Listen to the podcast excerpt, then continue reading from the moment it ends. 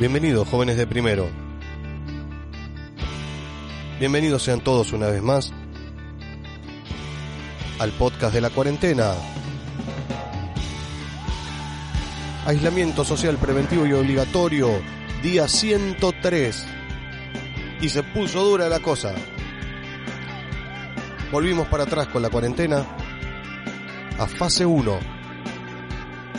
Y con el frío que hace está lindo quedarse en casita. Mi nombre es Pablo Arzuaga, soy el profesor de música y vamos a comenzar sin más preámbulos este podcast de la cuarentena que se me ha trazado todo porque hay un montón de obligaciones. Hoy es miércoles, normalmente los podcasts de primero lo hago los martes, pero bueno, ustedes sabrán entender. En primer lugar, quiero agradecer a todas las personas que se han tomado la molestia, el tiempito, para escribirme, para agradecer, para decirme que les sirvieron los videos o los audios. Siempre es un... ¿Cómo decirlo? Siempre es como un incentivo, ¿no? A seguir trabajando, a seguir mejorando, a buscar eh, subir cada vez más la calidad para que en estos encuentros virtuales que venimos teniendo, eh, ustedes sientan que realmente en la escuela los estamos acompañando. E, es, difícil y no les voy a negar que por momentos es duro y hay que usar mucho la imaginación y a veces la, la tecnología no acompaña porque tenemos recursos limitados, pero esa devolución, ese mensajito, eh, me dan ganas de continuar y de hacerlo cada vez mejor para que, vamos, para que ustedes tengan una mejor calidad de, de clase de música, si a esto se le puede llamar clase de música. Así que muchas gracias a todos los que han escrito mensaje. En otro orden de cosas, la semana pasada habíamos hecho un video mostrando los distintos instrumentos y mm, un poco el primer paso o el preámbulo a esta historia de, de tocar instrumentos musicales. El tocar un instrumento musical no es solamente agarrarlo y empezarlo a hacer sonar. Y cuando digo hacerlo sonar me refiero a hacerlo, sacarle sonido, no romperlo. Este, el tema de tocar un instrumento requiere el conocimiento de cómo funciona, cuáles son las técnicas correctas para que cuando yo lo haga me sienta bien al hacerlo, entendiendo también que al principio puede sonar mal, porque muchas veces uno se hace la idea de que es simplemente tocar y que ya está.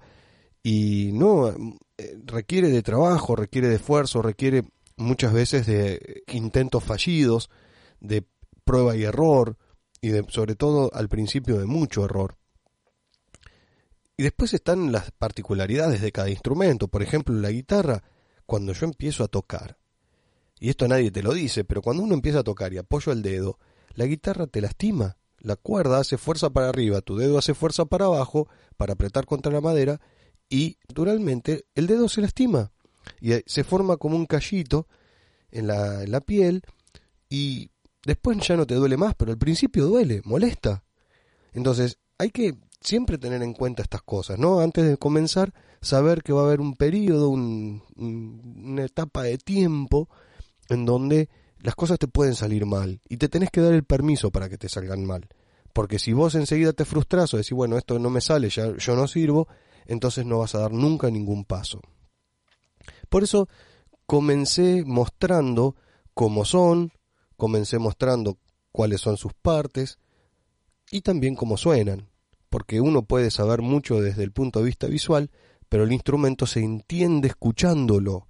El oído es el que manda en estos casos, porque es el oído el que el que te dice si ese sonido te resulta agradable o no.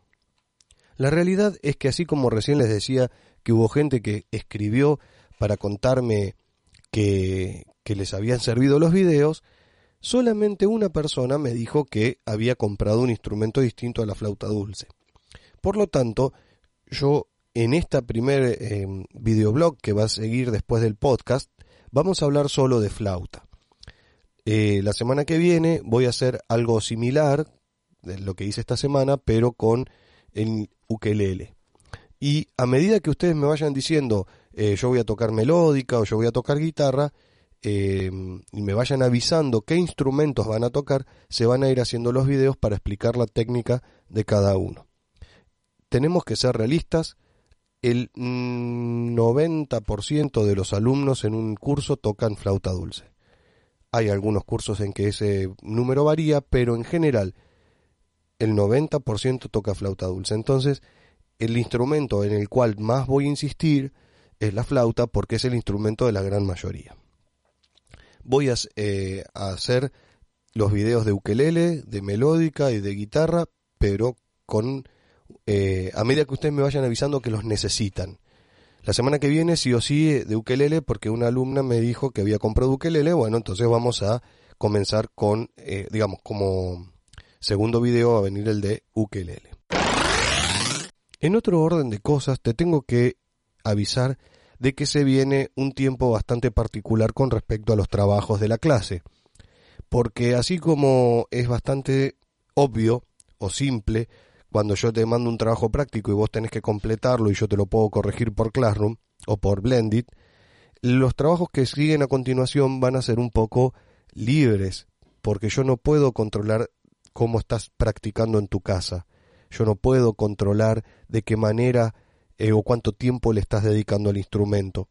Por eso, durante las próximas semanas no va a haber tarea, eh, digamos, en, las aulas virtuales, sino que va a haber una única tarea, que es practicar la escala musical con el instrumento.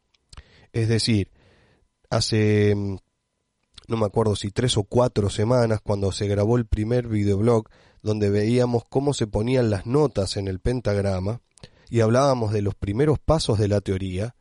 Recordá que eh, habíamos hablado de la clave de sol, habíamos hablado del pentagrama, de las notas musicales y finalmente cómo se organizaba la escala musical dentro del pentagrama. Y había que hacer un pequeño trabajito, poner el nombre de las notas usando la referencia del video.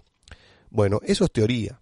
La teoría está muy bien, pero solo sirve para la parte práctica.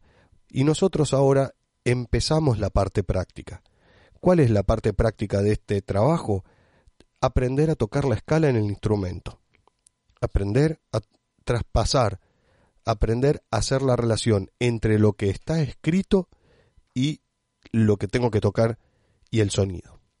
Y este trabajo es un trabajo que algunos lo hacen casi inmediatamente, naturalmente, porque es así. Hay gente que tiene, naturalmente, tiene facilidad para la música y hay otras personas que tardan más. Y esto no está ni bien ni mal, no es mejor uno u otro. Es así.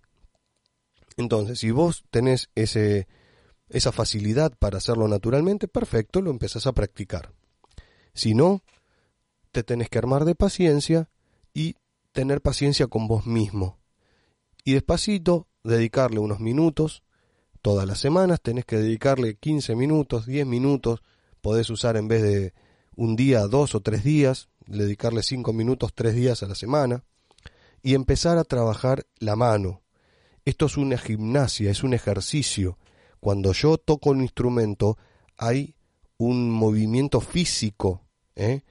Yo le doy la orden al dedo, el dedo tiene que bajar, subir, en el caso de la guitarra pulsar o apretar la cuerda, en el caso de la melódica hacer el pasaje entre las teclas, con lo, cual, esto hay que aprenderlo de a poco. Por eso digo, si ya lo sabe, hay gente que ya lo sabe, lo hará más rápido, el que es la primera vez que se enfrenta a esto lo tendrá que hacer más lento. Y yo no, no le puedo poner tiempo a eso. Cada uno lo hace como le sale y a su, a su ritmo.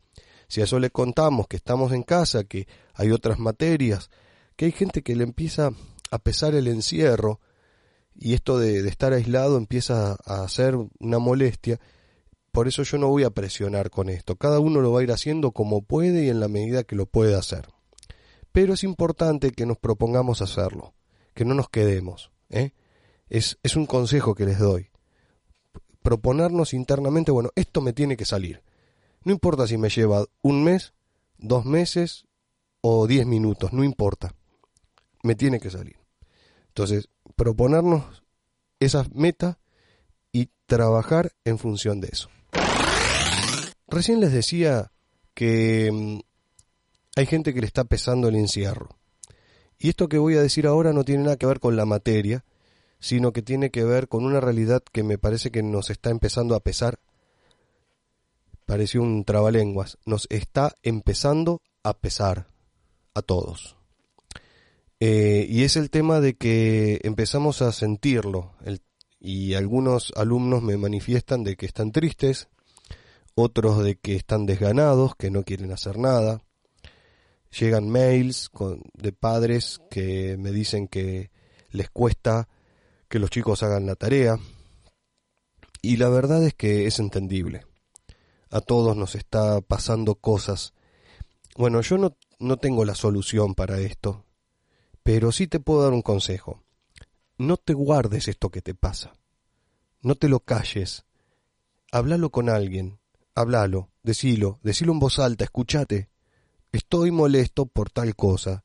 Esto me está fastidiando. Esto me está jorobando extraño tal o cual cosa que ahora no puedo hacer. Decilo, pero no como queja. Decilo para desahogarte. Decilo para poder encontrar la manera de, dentro de nuestras posibilidades, generar algo que me ayude a suplir eso que me está faltando. Yo, por ejemplo, extraño salir a caminar. Yo camino mucho, me, me gusta caminar y como las escuelas donde yo trabajo quedan a una cierta distancia de mi casa, normalmente en la semana camino mucho. Y ahora no estoy caminando y yo extraño caminar. Bueno, lo digo y busco una solución. Camino por el patio, parezco un loco, no importa, pero camino. No es lo mismo, ni tampoco es el mismo tiempo, pero invento algo dentro de mis posibilidades para hacer que eso que me está ocurriendo, que me joroba, no me jorobe tanto. Yo sé que a muchos de ustedes les están pasando cosas y a cada uno les pasa cosas distintas, no hay una eh, un, un estándar. ¿eh? Bueno, díganlo en voz alta. ¿eh? Traten de expresarlo y buscar a partir de eso, buscar algo que me sirva para suplir eso que me está jorobando y así hacer un tránsito de la cuarentena un poco más ordenado. Yo sé que es, un tiempo de, de, prueba, es un tiempo difícil, pero este, tenemos, tenemos que ser fuertes y afrontarlo con, con cierta valentía, vamos, que esto no es ninguna cosa heroica, pero es molesto, es bastante molesto. También sé que hay familias que le están pasando mal desde el punto de vista económico. Y esto debe angustiar. Bueno, a tener, en el caso nuestro que somos creyentes, a tener fe. Tener fe y, y una esperanza. Una esperanza de que esto va a terminar rápido y que va a terminar bien. Así que yo sé que todas estas cosas pueden influenciar en el, en el rendimiento escolar pero que no ese desánimo no, no me deprima. Así que los invito a poder expresar en voz alta lo que está jorobando, poder charlarlo y poder encontrar algún tipo de solución. Muy bien jóvenes, hasta aquí el podcast del día de hoy. Los invito a ver el video que sigue después del podcast los invito a practicar, a entregar los trabajos si algún no lo han hecho. Los invito a tener paciencia y nos escuchamos la próxima.